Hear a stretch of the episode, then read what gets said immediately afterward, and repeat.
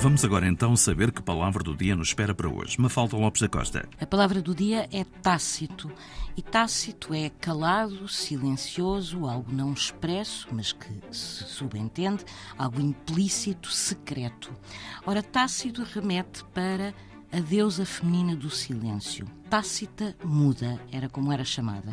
E esta era uma ninfa falava demasiado e era, sobretudo, muito inconveniente. Pelo que Júpiter não teve outra alternativa, diz-se, do que arrancar-lhe a língua. E a Tácita ficou muda como símbolo do que está implícito, não expresso, mas também como símbolo do silêncio, ou seja, o que é tácito, o que se subentende. Palavra do dia de segunda a sexta-feira na Antena 1, mas sempre também no RTP Play, Spotify, Google e Apple Podcast, edição Mafalda Lopes da Costa.